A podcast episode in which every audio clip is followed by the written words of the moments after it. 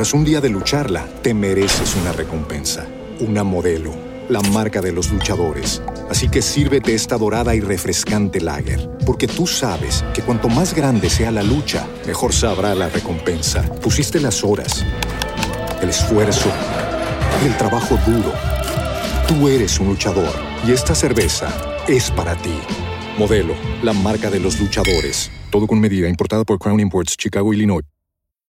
As humans, we're naturally driven by the search for better. But when it comes to hiring, the best way to search for a candidate isn't to search at all. Don't search, match with Indeed. When I was looking to hire someone, it was so slow and overwhelming. I wish I had used Indeed. If you need to hire, you need Indeed. Indeed is your matching and hiring platform with over 350 million global monthly visitors, according to Indeed data, and a matching engine that helps you find quality candidates fast. Ditch the busy work. Use Indeed for scheduling, screening, and messaging so you can connect with candidates faster. And Indeed doesn't just help you hire faster. 93% of employers agree Indeed delivers the highest quality matches compared to other job sites, according to a recent Indeed survey. And listeners of this show will get a $75 sponsored job credit to get your jobs more visibility at Indeed.com slash podcast. That's Indeed.com slash podcast. Terms and conditions apply.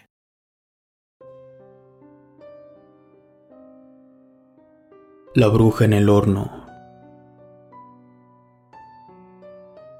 Hola, soy originario de Chile y me gustaría compartirles una serie de acontecimientos aterradores de los que fui testigo mientras trabajé en una panadería de una familia, a quienes, por razones de respeto, mantendré en anonimato.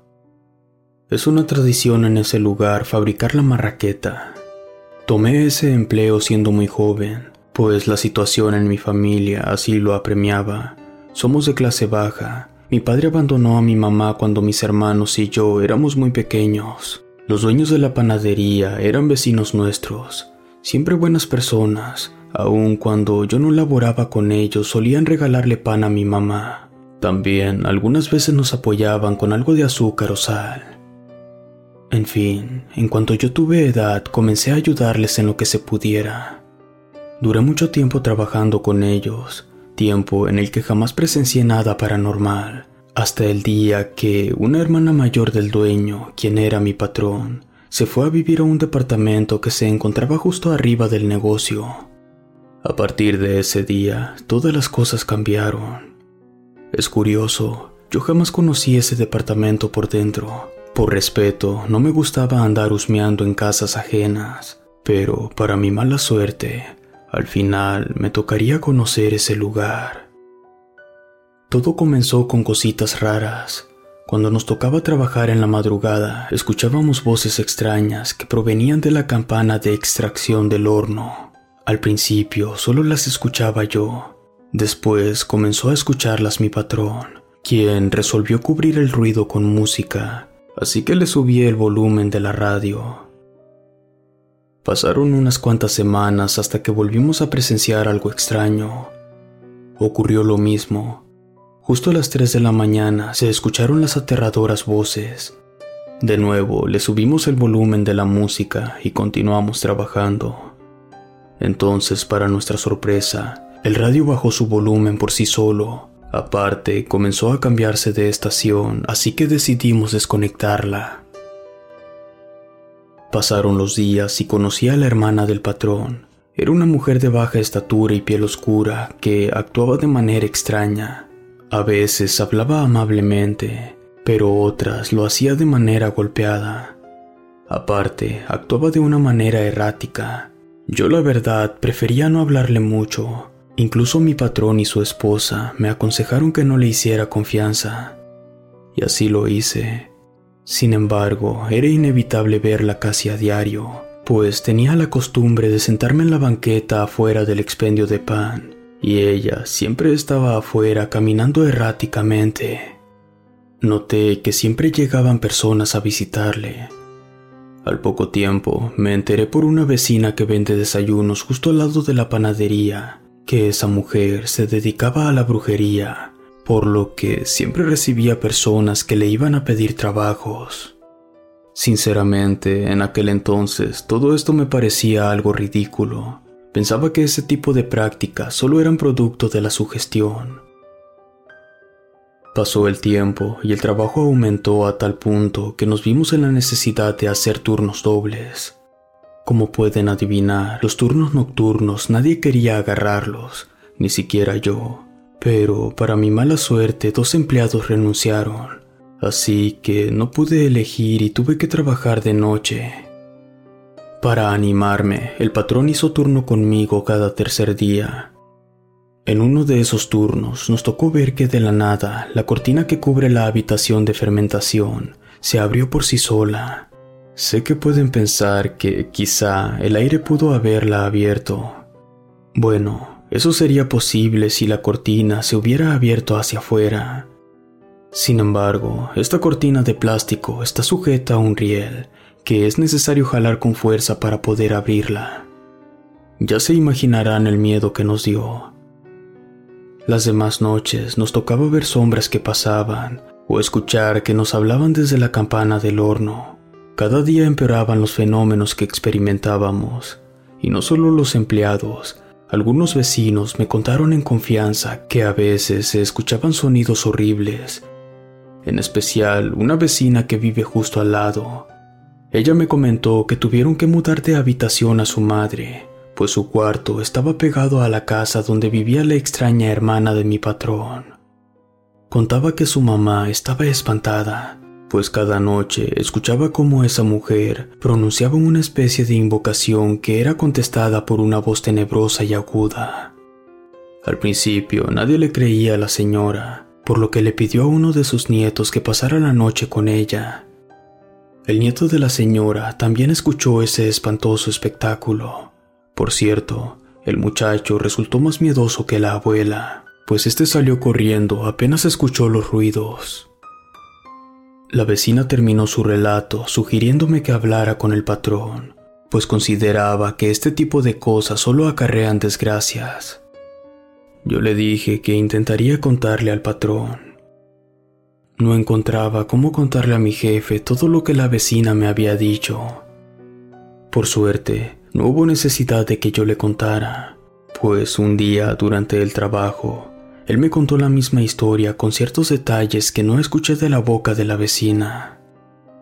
Según él, me dijo que otra persona le platicó que escuchó cómo su hermana invocaba a un tal Mefistófeles, seguido de una lista de personas a las que maldecía y deseaba la muerte. Lo que más le aterró a la vecina fue que de entre la lista de los nombres identificó el nombre de su propio hijo, una vez que terminó el patrón de contar los hechos que le dijo la vecina, yo le platiqué lo que me contó otra vecina. Él me escuchó sin interrumpirme. Al final, me dijo que necesitaba afrontar a su hermana. Pasarían alrededor de 15 días cuando una serie de desgracias ocurrieron entre la familia de mi patrón. Uno de sus hermanos tuvo un accidente en motocicleta. A él le robaron un auto lo mismo a uno de sus sobrinos que también trabajaba con nosotros. Y el peor de todos fue el hijo de la vecina que tuvo un accidente grave en auto. Tan mal estaba el joven que se encontraba en terapia intensiva. El estrés que provocó esta serie de acontecimientos en el patrón fue tal que terminó por orillarlo a la bebida.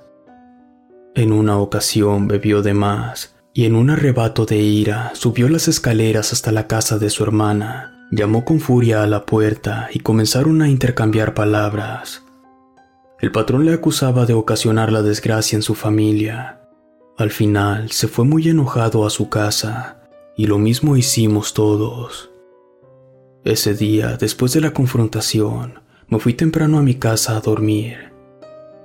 No habré durmiendo ni media hora cuando recibí una llamada de uno de los sobrinos del patrón. Contesté adormilado. No le entendía muy bien lo que me decía. Se escuchaba asustado. Solo le entendí que la panadería se quemaba. La adrenalina se disparó en mi sangre, por lo que me levanté de golpe y salí corriendo hasta la panadería. Apenas di la vuelta en la esquina y vi el humo. Yo esperaba ver la construcción cayéndose a pedazos, pero no. De hecho, solo se incendiaba el departamento de la hermana. Apenas llegué, Tomé uno de los extintores del negocio, subí corriendo las escaleras y vi que ya casi terminaban de sofocar el fuego el muchacho que me llamó y la esposa del jefe. La hermana del patrón estaba en un estado frenético. Su imagen me parecía muy grotesca, pues iba vestida con un traje hecho de una tela de esas con las que suelen revestir el fondo de los muebles. Llevaba también un sombrero hecho del mismo material. La esposa del patrón se encontraba en la entrada de la habitación donde me dijeron que se inició el fuego. Me miró y me dijo, mejor ni entres. No hubo manera en que no lo hiciera, pues para ese momento ya estaban llegando los bomberos quienes de inmediato investigaron el origen del fuego, a lo que la hermana del jefe juraba que la causa fue un cortocircuito cosa que apenas entraron a la habitación, se aseguró que no había sido así. El cuarto estaba hecho un asco, todo chamuscado y lleno de basura, velas de todos colores con incrustaciones de piedra formando símbolos extraños, y se encontraban decorando un altar y sobre él una estatua con la forma del demonio. Los bomberos tomaron declaración y nos dijeron que probablemente el incendio fue ocasionado por una de esas velas, que al caer al suelo prendieron toda la basura. Una vez que se fueron, nos tocó a nosotros limpiar. Sacamos un montón de fotografías que no se alcanzaron a quemar. Cada una llevaba una petición. Realmente no quisimos indagar mucho. Todo eso nos parecía muy aterrador. Quién sabe cuántas cosas malas habría en ese cuarto. Después del incendio, la actividad paranormal se desbordó. Los fenómenos no se presentaban solamente en la noche, sino también durante el día. Ya se podrán imaginar la escasez de personal que siempre hay en el negocio. Yo dejé el trabajo, no por miedo, sino porque al culminar mis estudios se me abrieron nuevas oportunidades de trabajo. Hace mucho que no visito ese lugar. Sin embargo, no dejo de pensar en lo que pudo haber conjurado aquella mujer, o, quién sabe, quizá el incendio anuló todas esas maldiciones. Yo pienso que sí, pues hasta la fecha no me he enterado de que algo malo le haya pasado a esa familia. Relato escrito y adaptado por Mauricio Farfán.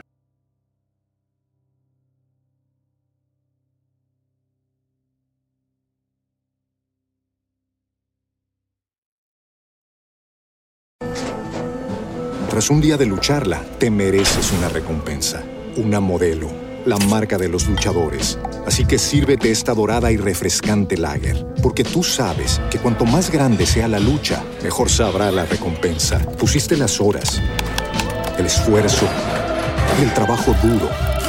Tú eres un luchador y esta cerveza es para ti. Modelo, la marca de los luchadores. Todo con medida, importada por Crown Imports, Chicago, Illinois.